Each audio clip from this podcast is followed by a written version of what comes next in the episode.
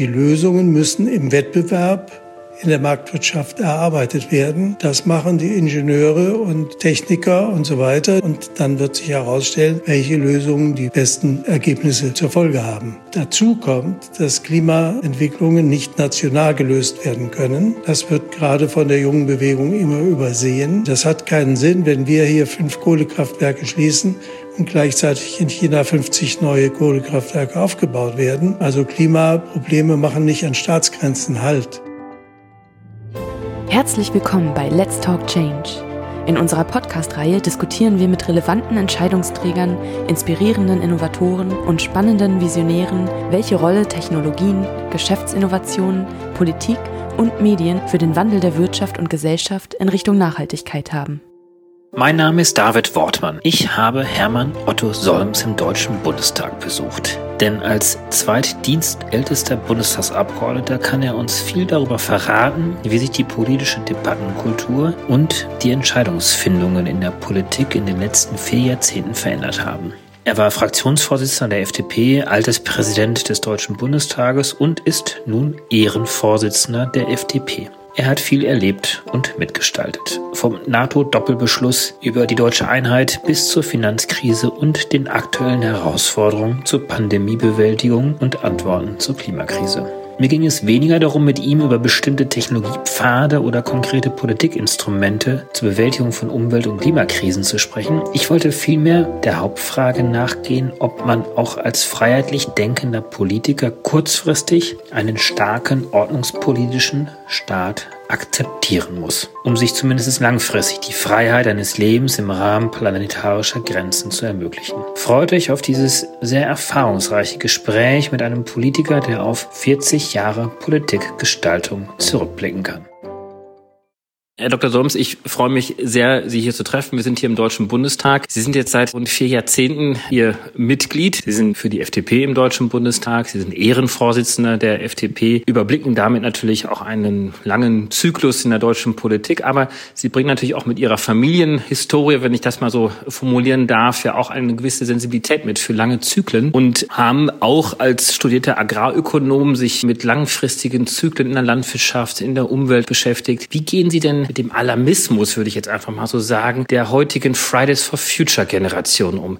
Sagen Sie, das ist völlig berechtfertigt, dass das passiert? Oder glauben Sie, dass hier doch etwas zu sehr über die Stränge gezogen wird, dass wir einfach doch ein bisschen gelassener sein können mit dem, was so um uns passiert? Also ich finde es gut, dass sich eine jüngere Generation offenkundig sehr engagiert dieser Probleme wie beispielsweise des Klimaproblems oder überhaupt der Umweltprobleme annimmt. Das Engagement ist bewundernswert bewundernswert, aber das heißt nicht, dass die Politik genauso aufgeregt darauf reagieren durfte, sondern die Politik muss mit Sachverstand und Klugheit die Probleme in den Griff bekommen und muss die notwendigen Handlungsanweisungen entwickeln. Und dabei darf man nicht vergessen, dass ja die politische Debatte die Aufgabe hat, alle Strömungen, die in der Gesellschaft vorhanden sind, im Wesentlichen aufzunehmen und in der Debatte auch zu repräsentieren. Deswegen sprechen wir ja von einer repräsentativen Demokratie. Aber zum Schluss entscheidet die Mehrheit. Die Minderheit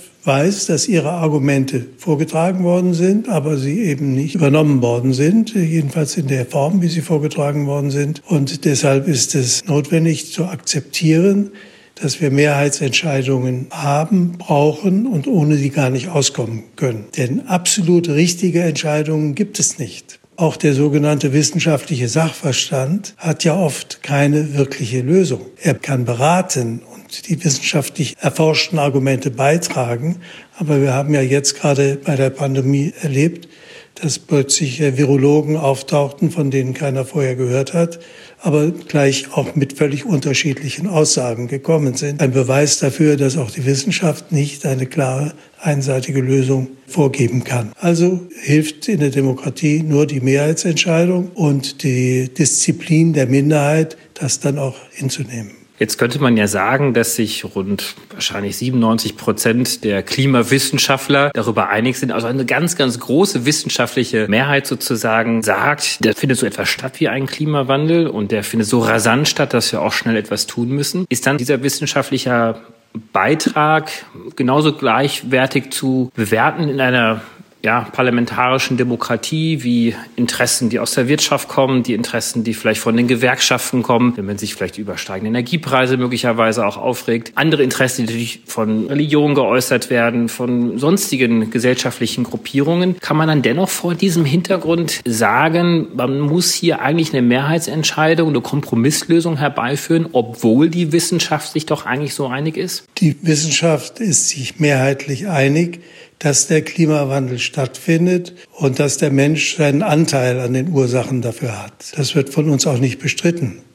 Aber die Wissenschaft weiß nicht, wie man dem Problem zu Leibe rücken soll, wie man dem Herr werden soll. Das muss politisch in der gemeinsamen Verantwortung und Erarbeitung herausgefunden werden. Und dabei müssen natürlich die Auswirkungen für alle Bereiche in der Gesellschaft mit in Betracht gezogen werden, weil wir ja auch immer Zustimmung der Bevölkerung für diese Entscheidungen brauchen. Also es hatte nie einen Zweifel, auch nicht bei der FDP gegeben, dass wir eine konsequente Umwelt- und Klimapolitik machen müssen, aber dass wir sie so machen müssen, dass die Gesellschaft das auch akzeptiert und dass die Politik nicht Lösungen vorgeben kann, sondern nur Ziele. Und die Lösungen müssen im Wettbewerb in der Marktwirtschaft erarbeitet werden. Das machen die Ingenieure und Techniker und so weiter, die dann die Lösungen im Wettbewerb erarbeiten und dann wird sich herausstellen, welche Lösungen die besten Ergebnisse zur Folge haben. Dazu kommt, dass Klimaentwicklungen nicht national gelöst werden können. Das wird gerade von der jungen Bewegung immer übersehen. Das hat keinen Sinn, wenn wir hier fünf Kohlekraftwerke schließen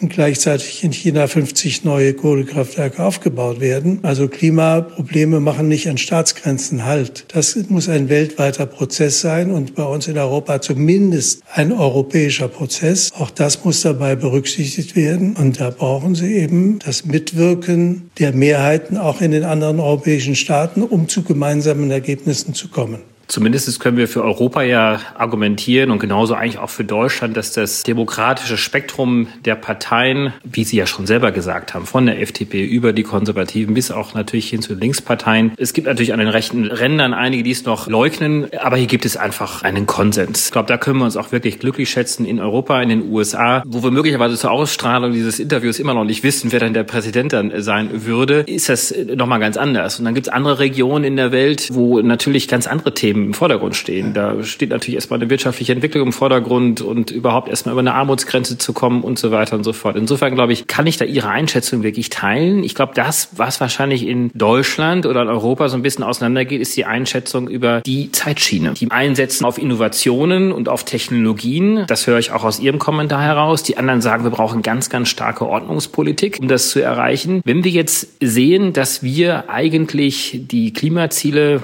immer noch nicht erreichen, wir sind bei einem Pfad, wo wir ungefähr auf drei bis vier Grad herauskommen würden, nach den aktuellen Zielen, nach der aktuellen Politik und uns eigentlich sehr viel mehr beeilen müssen. Reicht es, starke Ziele zu setzen oder müssen wir auch aus einer liberalen Perspektive heraus kurzfristig dann doch auf das starke Instrument der Ordnungspolitik setzen? Immer wenn der Staat mit ordnungspolitischen Geboten und Verboten kommt, verrennt er sich. Das zeigt die Vergangenheit. Denn der Staat kann es gar nicht wissen. Und im Beamtenapparat besteht das Wissen dafür auch nicht. Nehmen wir das praktische Beispiel. Verbot des Verbrennungsmotors. Herr Söder hat das gefordert, die Grünen haben das gefordert, ist aber der falsche Weg. Bis heute ist der moderne Dieselmotor der umweltfreundlichste Motor oder der umweltfreundlichste Antrieb, den wir haben. Denn der Elektroantrieb wäre nur dann freundlicher, wenn der Strom dafür umweltneutral produziert worden wäre, was ja nicht der Fall ist bis heute. Und wenn die Herstellung der Batterien auch umweltfreundlich gelingen würde, was auch noch nicht gelungen ist. Deswegen sehen Sie, der Staat, da muss die Ziele vorgeben und muss Anreize setzen oder auch Sanktionen, aber er darf die Lösungen nicht vorgeben, weil das ein ständiger Entwicklungsprozess ist, der dahinter steht und der zu immer neuen Ergebnissen führt. Und wenn Sie mit starren Geboten arbeiten, dann können Sie die Flexibilität des Entwicklungsprozesses nicht nutzen. Wir haben in Europa ein in Europa eingeführtes gutes Instrument, das ist der Emissionshandel bei der Energieerzeugung. Und wir müssten den Emissionshandel nun nur ausdehnen, auch auf die Bereiche Wohnen und Verkehr und hätten ein wunderbares Instrument, was wirkt und was aber den Wettbewerb gleichzeitig ermöglicht. Wenn der Staat dann äh, stufenweise die Preise für die Emissionszertifikate anhebt, dann wird der Wettbewerb gezwungen, zu immer besseren, effizienteren Lösungen zu kommen. Und das spielt sich aber dann in der freien Marktwirtschaft ab, funktioniert aber. Und das ist besser, als wenn man irgendwelche Gebote vorgibt, ohne wirklich zu wissen, was die richtigen Instrumente sind. Ich bin natürlich so ein bisschen in der Versuchung, eine fachliche Diskussion mit Ihnen ja, zu führen, ja, aber das möchte ich eigentlich vermeiden, weil ich glaube, wir auch noch viel interessantere Themen haben. Vor allen Dingen, wenn man sich Ihre Historie auch mal anschaut. Ich habe das vorhin schon mal angesprochen. Die sind jetzt seit 1900, bitte korrigieren Sie mich, 80. seit 1980 im Deutschen Bundestag und haben ja schon so einiges erlebt. Können ja. Sie sich denn an Ihre erste Rede noch erinnern, an die ersten Reaktionen und vielleicht auch so ein bisschen im Bogen zu heute? Was hat sich möglicherweise der ganzen politischen Diskussionskultur auch verändert? Also ich kann mich an meine erste Rede nur blass erinnern. Ich weiß, ich war froh, dass ich sie ohne Fehler hinter mich gebracht habe. Aber das war keine aufsehenerregende Rede. An die Resonanz kann ich mich auch nicht erinnern. Hab natürlich braven Beifall meiner Freunde aus der FDP-Fraktion bekommen. Damals gab es noch kein Twitter, sondern es gab stenografische ja, Protokolle. Die ja, kann man wahrscheinlich irgendwo äh, ja, nochmal nachlesen. Ist alles dokumentiert, natürlich. Aber Ihre Frage richtet sich ja nach der Debattenkultur. Und wir haben natürlich heute eine sehr viel kontroversere, schroffere härtere Debattenkultur, gerade auch durch die beiden extremen Parteien, die AfD und die Linken. Insbesondere die AfD hat diesen Stil in den Bundestag gebracht. Aber man darf nicht vergessen, das hat alles schon gegeben. Es sind wie Wellenbewegungen. Wenn ich an die 50er Jahre zurückdenke, als ich noch Schüler war, die Debatte zur Wiedereinführung der Wehrpflicht, die war genauso hart und hektisch und kontrovers und emotional geführt, wie das heute teilweise der Fall ist. Oder denken Sie an die Debatten am Beginn der sozialliberalen Koalition zur neuen Ostpolitik Anfang der 70er Jahre. Also ich würde sagen, die Themen fordern auch bestimmte Debatten heraus. Und das sind dann Wellenbewegungen. Aber ich heiße diese Entwicklung nicht für gut. Der Stil der Debatte im Bundestag ist auch wichtig für die psychologische Auswirkung für die Gesellschaft, die sich da repräsentiert fühlen möchte und diese Entgleisungen in großer Mehrheit nicht akzeptiert. Führen Sie das denn jetzt tatsächlich auf die Themen zurück? So habe ich das gerade verstanden, dass die sich sozusagen verändert haben? Oder ist es auch dieses gesamte Zusammenspiel zwischen dem Parlamentsbetrieb, den Medien, natürlich den sozialen Medien? Man steht viel mehr vielleicht auch im Fokus heute, als es damals der Fall war. Nein, ich glaube, das ist Ideologie getrieben. Die beiden extremen Parteien verfolgen bestimmte Ideologien und Ideologien sind ja wie Glaubenssätze, die sind mehr oder weniger kompromissunfähig. Und das führt zu diesem kompromisslosen Schlagabtausch. Als Liberaler bin ich natürlich geborener Gegner von ideologischen Entwicklungen oder auch Glaubensfestlegungen, sondern wir müssen flexibel auf die Herausforderungen der Zeit reagieren und möglichst mit Sachverstand. Aber wir dürfen die Herausforderungen natürlich nicht negieren. Wir müssen sie akzeptieren und uns der Fragen annehmen. Sie haben jetzt, und das war ja auch meine Frage, auf die Debattenkultur abgestellt.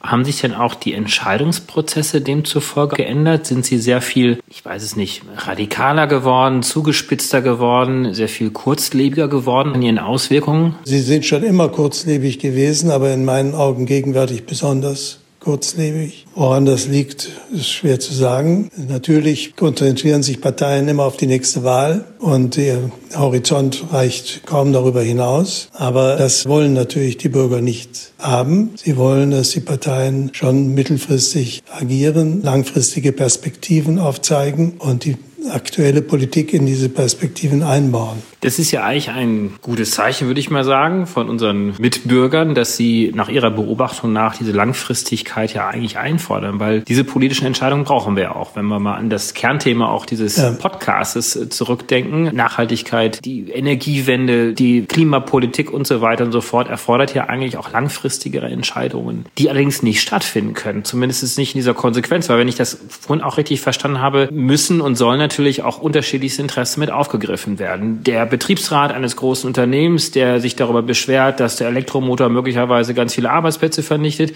Das wird wiedergespiegelt in diesen kurzfristigen Entscheidungen, führt allerdings möglicherweise nicht dazu, dass langfristig dann doch die vernünftige Entscheidung gefällt wird. Wie können wir das durchbrechen? Brauchen wir da andere Institutionen, andere demokratische Prozesse? Das glaube ich nicht.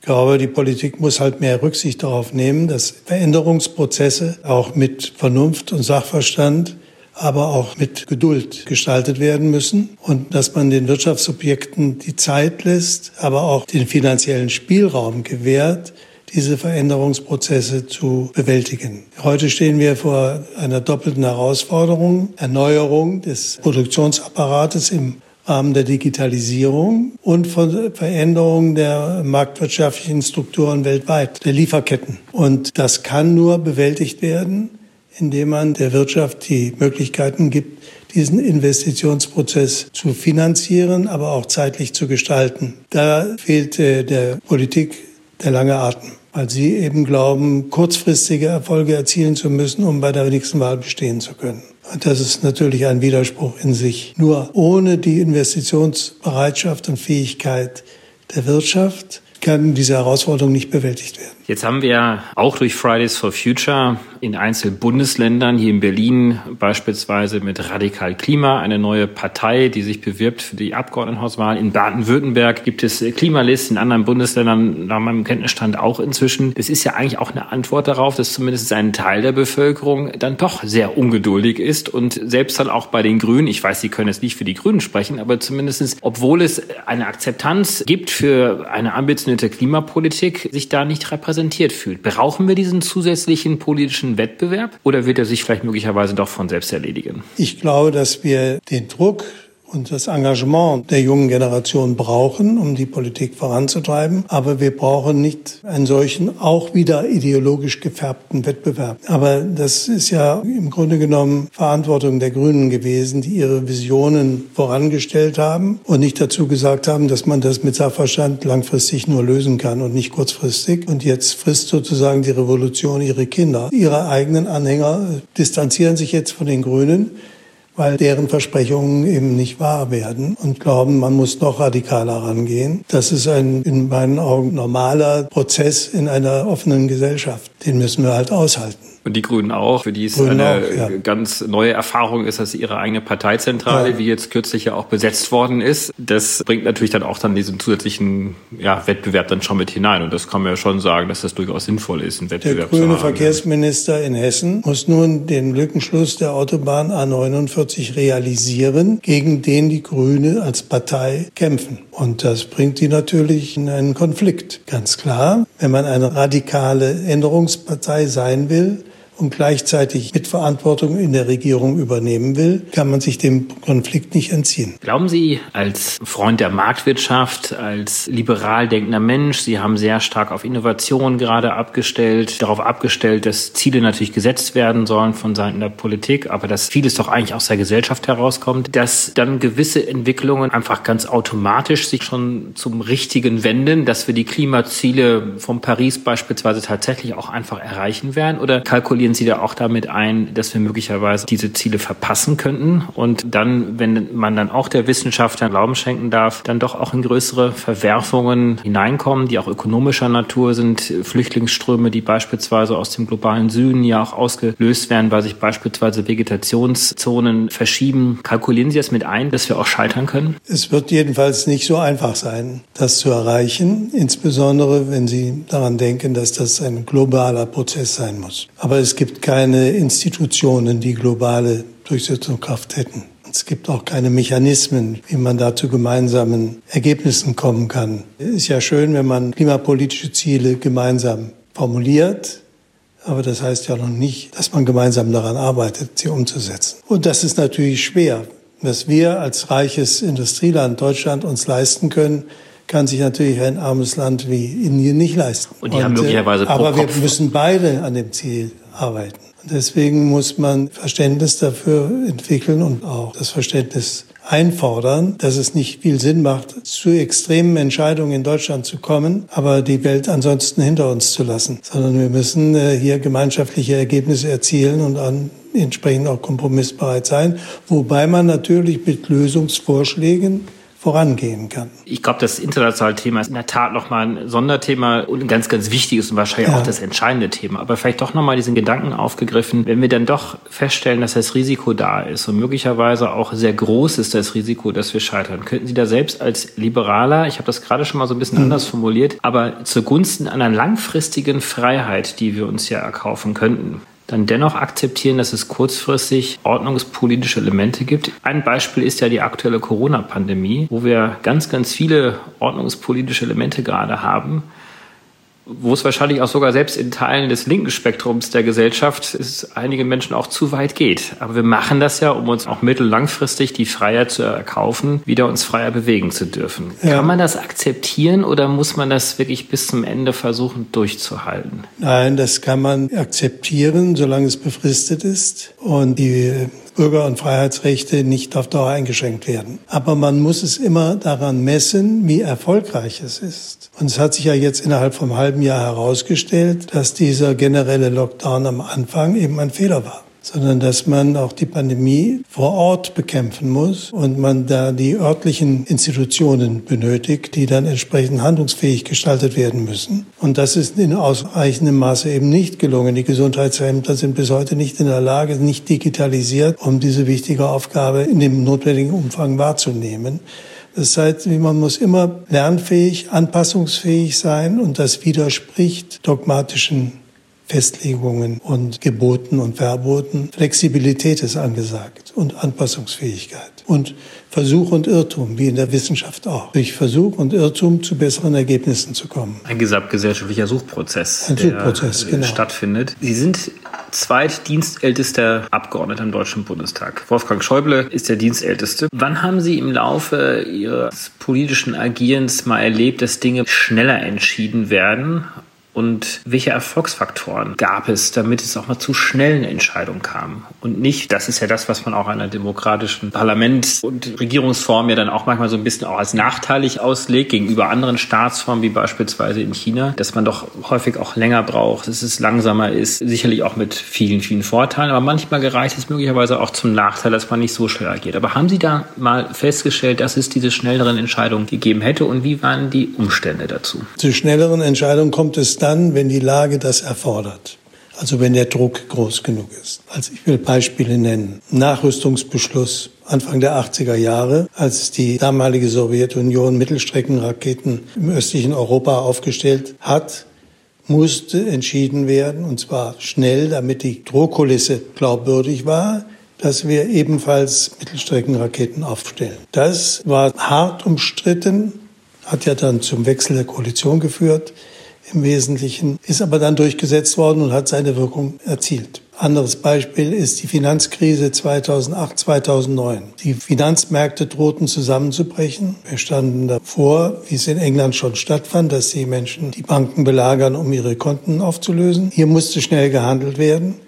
Und die Regierung war in der Lage, schnell zu handeln. Und die Erklärung damals von der Bundeskanzlerin Merkel und dem Finanzminister Steinbrück, dass die Deutschen sich darauf verlassen können, dass ihre Konten gesichert seien, ihr Sparvermögen gesichert sei, war zwar in Wirklichkeit durch nichts belegt, war aber politisch die richtige Entscheidung. Einfach um Vertrauen wiederherzustellen. Das heißt, wenn es hart auf hart kommt, kann auch in der Demokratie schnell gehandelt werden. Aber natürlich nur bei entsprechendem Druck. Und die Beispiele haben ja schon gezeigt, dass der Druck ja eigentlich immer ein externer Druck ist. Das heißt, externe Schocks, die stattfinden und dann hat man den Mut und die Kraft, auch eigentliche Differenzen, die es ja dann auch gibt, ja. dann zu überwinden und dann auch schnell zu entscheiden. Und so ein bisschen war das bei Corona ja auch der Fall, dass man einen externen Schock hatte von außen. Ist das ja, da, da hatten wir das Negativbeispiel, das Negativbeispiel Fukushima. Da hat die Bundesregierung falsch reagiert, nämlich mit dem Beschluss, die Atomkraftwerke stillzulegen, die ja umweltpolitisch neutral sind. Und natürlich wäre es richtig gewesen, in dem Moment den Abbau der Kohleverstromung einzuleiten und dafür die Voraussetzungen zu schaffen. Das wäre sachlich klimapolitisch das Richtige gewesen und dann hätte man mit den Atomkraftwerken dann folgen können. So, und da sehen Sie, dass eben auch der Schock zu Fehlentscheidungen führen kann. Selbst da bin ich natürlich in der Versuchung, das mit Ihnen zu diskutieren, wie umweltpolitisch auch mit all den Atommüllproblemen, Proliferation und so weiter und so fort. Aber ich glaube, das können wir wahrscheinlich auch ein bisschen ausklammern. Nein, ähm, die hatten wir ja sowieso. Diese die haben wir, so. Ja. Aber wo ich eigentlich darauf hinaus wollte, finden diese schnellen Veränderungen nur dann statt, wenn es eben diese externen Schocks gibt, also diese positiven und auch negativen schnellen Veränderungen. Oder kann das auch mal passieren, dass wir uns einfach mal hinsetzen und uns zusammenraufen, dass es wirklich große Änderungsbedürfnisse einfach mal gibt, die wir anpacken müssen? Oder sind wir dann immer wieder in dieser Gefahr, in diese Zerfaserung hineinzukommen, in diese großen, langen Debatten? Ich finde, die deutsche Politik hat sich bewährt, jetzt gerade auch in der Corona-Pandemie. Die Oppositionsparteien haben ja den Lockdown am Anfang mitgetragen, haben aber dann schnell zu Korrekturen aufgefordert. Aber sie haben es mitgetragen. Es gab da eine hohe Übereinstimmung mit Ausnahme der AfD, die ich jetzt nicht so wichtig finde. Jedenfalls mit der kann man nicht konstruktiv zusammenarbeiten. Also das zeigt, dass diese Möglichkeit besteht und dass die Bereitschaft in der Politik auch vorhanden ist, bis hin zu den Linken. Aber im Normalfall muss die Politik bereit sein, einen ständigen Änderungsprozess zuzulassen und dafür die notwendige Flexibilität zu gewähren und die Lust an der Regulierung einzudämmen. Im Grunde genommen müssten wir unser Regelwerk mit einem großen Sägemesser durchforsten, damit wieder notwendige Flexibilität besteht, um eben als Industriestand an der Spitze der Entwicklung stehen zu können und den Wohlstand in Deutschland zu sichern. 2021 scheiden Sie aus, wenn ich richtig informiert bin. Sie haben, ich habe da mehrfach darauf hingewiesen, viele Jahrzehnte hinter sich. Was können Sie denn den neuen Abgeordneten mitgeben? Welche Erfahrungen, die Sie möglicherweise selber nicht machen sollten, die Sie gemacht haben, wovon könnten Sie profitieren, wenn Sie ein paar Dinge jetzt schon mal mitgeben können, den neuen Abgeordneten? Ja, das Wichtigste ist erstmal, unseren demokratischen Rechtsstaat zu sichern die Grundrechte, die Freiheitsrechte zu garantieren im täglichen Gebrauch und nicht zuzulassen, dass hier der Staat zu viel Eingriffsmöglichkeiten bekommt. Auch die Privatsphäre muss absolut geschützt werden. Und das Zweite ist natürlich für den einzelnen Abgeordneten, er muss sich in ein Sachgebiet vertieft einarbeiten, damit er ernst genommen wird und damit er auch Einfluss auf die Entscheidungsprozesse nehmen kann. Das ist nicht einfach, weil ja die Abgeordneten, die neu in den Bundestag kommen, dann in irgendwelche Fachausschüsse delegiert werden, möglicherweise zu Themen, mit denen sie nie in Kontakt standen. Das ist ein harter Prozess der Einarbeitung, weil man gleichzeitig ja auch in Außenwirkungen, zumindest mal im Wahlkreis und im Landesverband, erzielen muss, um auch den äh, Parteifreunden da zu zeigen, dass sie den richtigen Mann hier nach Berlin geschickt haben. Und man muss sich schnell einarbeiten. Wenn man darüber nachdenkt, dass wir eigentlich nur vier Jahre Legislaturperiode haben, dass eigentlich in den ersten 100 berühmten Tagen schon Ergebnisse erzeugt werden sollten, um quasi dem Wähler auch zu sagen, es war richtig, mich zu wählen. Und dann hat man eigentlich dann nur noch 18 bis 24 Monate Zeit, was umzusetzen, weil man dann schon wieder in die nächste Wahlkampfperiode ja. rein. Also ich denke, zwei Jahre braucht jeder auch bei großem Fleiß, um sich in die Thematiken einzuarbeiten, aber in Wirklichkeit dauert es noch länger. Aber dann schon kristallisiert sich heraus, hat äh, der Mann gute Arbeit gemacht und spricht sich herum, dass er wieder aufgestellt wird. Was würden Sie rückblickend heute anders machen? Nicht viel. Ja, auch mir ist nicht alles gelungen. Ich habe auch Fehler gemacht. Das geht ja nicht ohne Fehler. Aber für mich war die wichtigste und intensivste Zeit die Zeit der deutschen Einheit und deren Realisierung. Nun war ich dann auch Fraktionsvorsitzender der FDP-Bundestagsfraktion und hatte einen entscheidenden Anteil, diesen Entscheidungsprozess voranzubringen. Wobei es ja keine Blaupausen dafür gab, wie man ein sozialistisches System in ein kapitalistisches überführt, ohne zu starke große Verwerfungen für die Menschen. Und wenn man das heute nach 30 Jahren betrachtet, muss ich sagen, bei allen Fehlern, die es gegeben hat, ist es gut gelungen. Kann man wirklich mit voller Überzeugung sagen. Welche schönen Erinnerungen haben Sie das ist ja, ja die eine, die Sie jetzt genannt haben. Ja, das Wichtigste. Das andere, dass ich halt auch innerparteilich viele Aufs und Abs erlebt habe, wie das üblich ist. Aber zum Schluss eben doch na, eine nette Anerkennung gefunden habe. Sie sind jetzt Ehrenvorsitzender der FDP. Zu Recht. Sie haben ja jetzt auch einen großen Anteil daran gehabt, dass die FDP jetzt auch wieder zurückkommen konnte in den Deutschen Bundestag. Die Finanzierung, die sich ja auch konsolidieren konnten unter Ihrer Regentschaft. Da sind Sie gerade auch in der Übergabe. Ja, und ich habe den Schatzmeister jetzt abgegeben am Parteitag. Das war jetzt auch gut. Wir haben die Überschuldung überwunden.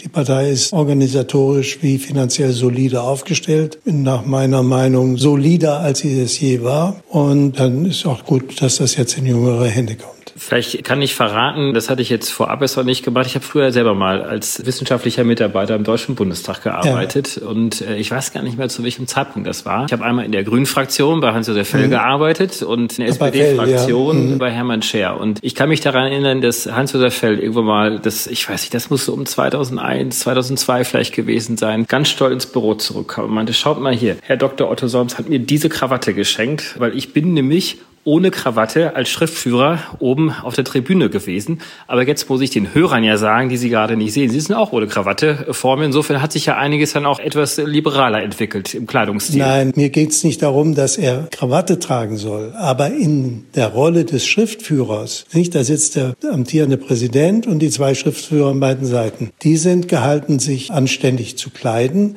weil sie sind nicht als Person da, sondern in ihrer Funktion. Also die repräsentieren den Bundestag. Und deswegen ist es wichtig, da doch mehr darauf zu achten. Ich, ich glaube, er hat sie nachher auch getragen. ich habe ihm eine schöne Seidenkrawatte geschenkt. Ich habe sie doch gut in Erinnerung. Also ja. ganz besten Dank mit dieser kleinen Anekdote, wo wir das Gespräch beenden. Ich fand das toll, dass Sie die Zeit gefunden haben. Ich wünsche Ihnen ganz, ganz viel Kraft auch für den nächsten Lebensabschnitt. Ist eigentlich noch zu früh. Wir sind ja noch rund acht, neun Monate, bevor Sie auch tatsächlich ausscheiden aus dem Deutschen Bundestag. Aber toll, dass wir die Gelegenheit finden konnten. Und herzlichen Dank, Herr Dr. Ams. Vielen Dank. Ich habe scherzhaft zu meinen Parteifreunden gesagt, gesagt, wenn ihr euch nicht anständig benehmt, ich habe noch 20 Jahre vor mir. Absolut, absolut. Da ist doch was drin. Danke, danke. Herzlichen Dank fürs Einschalten. Wir hoffen, dass Sie beim nächsten Mal bei Let's Talk Change wieder dabei sind. Dieser Podcast wird realisiert durch DWR ECO, einer internationalen Cleantech-Beratung für Kommunikation, Politikberatung und Geschäftsstrategien.